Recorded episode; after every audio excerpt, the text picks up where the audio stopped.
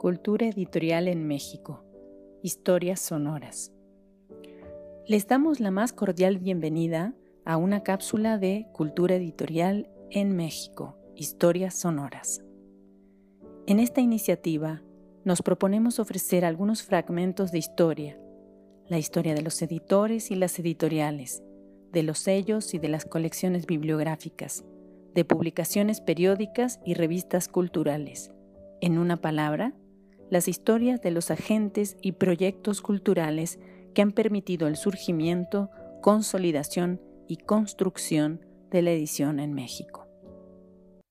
El ilustrador Mauricio Gómez Morín. Investigación y texto a cargo de Karina Moyao y Marina Garone Gravier. Lectura a cargo de Brenda Pamela Torres Ruiz. Mauricio Gómez Morín nació en la Ciudad de México en 1956. Su trayectoria como ilustrador y artista comenzó sus intereses en las artes a temprana edad en el Colegio de Ciencias y Humanidades Sur, CCH Sur, de la Ciudad de México. De hecho, fue la primera generación que cursó en el CCH Sur. Más adelante, decide continuar su formación como pintor y grabador en la Escuela Nacional de Pintura, Escultura y Grabado, La Esmeralda, de la Ciudad de México.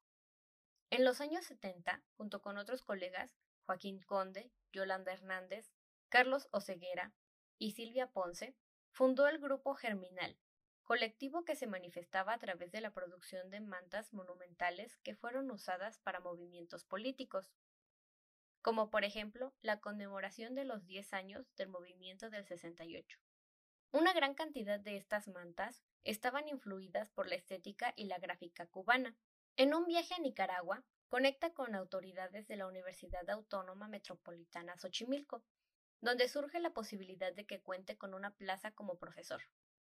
Es en esta universidad, y gracias a la experiencia previa del Grupo Germinal, que funda el taller de gráfica monumental, que aún funciona dentro de la carrera de diseño de la comunicación gráfica.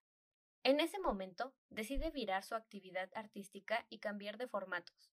Ya no hará murales y mantas políticas, sino que explora el campo de la ilustración, en la que servirá su formación previa como pintor y grabador concretamente en lo que respecta al uso de la técnica gráfica, pues sus ilustraciones se basan en tratamientos manuales como la silografía, ashurado, scratch, tinta y plumilla, carboncillo, collage así como montajes y técnicas experimentales con cajas, entre otras.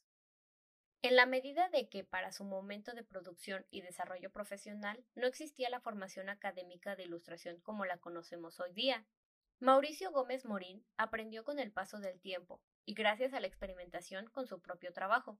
Sin embargo, ha reconocido que una gran influencia y apoyo en el campo de la ilustración fue la que recibió del maestro Felipe Dávalos, su primer trabajo editorial ilustrado fue La Semana en Lúgano, de Francisco Hinojosa, publicado por la editorial Alfaguara Infantil en 1992.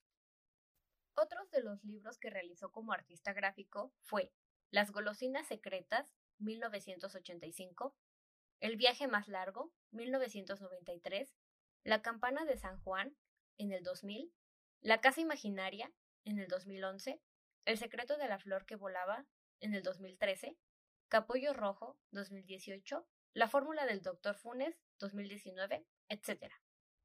Es importante destacar que entre sus editores referenciales figura la Secretaría de Educación Pública de México, para la que llevó adelante imágenes en la mítica colección Libros del Rincón, así como también para los libros de texto gratuitos para educación primaria.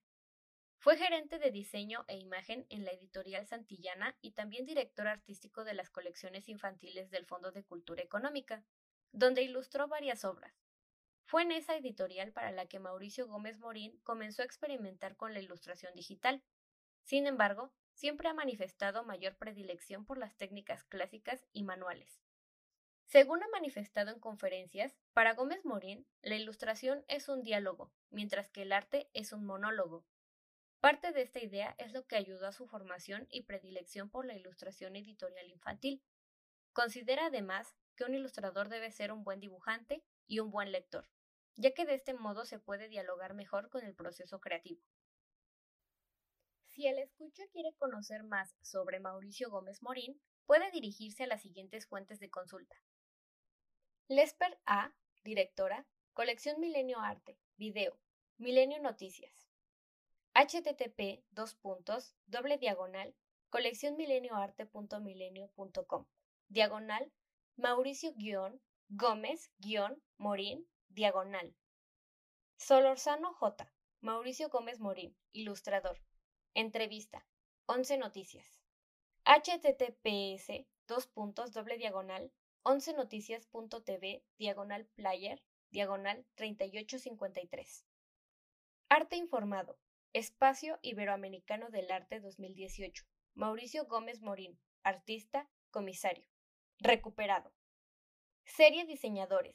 Entrevista con Mauricio Gómez Morín. Realizada el día 12 de agosto del 2020. Disponible en la página de Facebook Codigra del Colegio Nacional de Licenciados en Diseño para la Comunicación Gráfica de Jalisco, AC. Agradecemos a los investigadores y profesionales del mundo del libro y la edición por el apoyo en la elaboración de contenidos. Los interesados en proponer nuevos contenidos, no duden en escribirnos a culturaeditorialmx.gmail.com. Los invitamos a seguirnos en Cultura Editorial en México Historias Sonoras. Gracias por su atención.